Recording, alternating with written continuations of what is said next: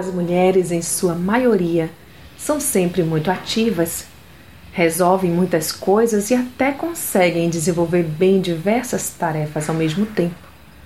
Mas para aquelas que se envolvem sempre com muitas coisas, cuidado, pois este envolvimento pode te distrair a tal ponto que a boa parte passe a estar em segundo plano em sua vida.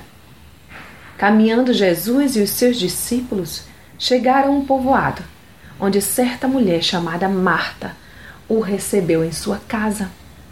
Maria, sua irmã, ficou sentada aos pés do Senhor, ouvindo-lhe a palavra.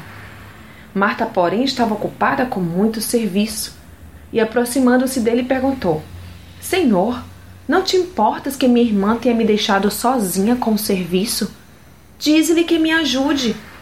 Respondeu o Senhor: Marta, Marta, você está preocupada e inquieta com muitas coisas. Todavia, apenas uma é necessária. Maria escolheu a boa parte, e esta não lhe será tirada. Lucas 10, 38 a 42. Portanto, mulheres, que sejamos como Maria e escolhamos a boa parte sempre. Não podemos nos eximir de nossas responsabilidades, mas nossa prioridade deve ser sempre buscar o reino de Deus e a sua justiça. E certamente as demais coisas nos serão por ele acrescentadas. E deixemos que o amanhã cuidará de si mesmo. Basta cada dia o seu próprio mal.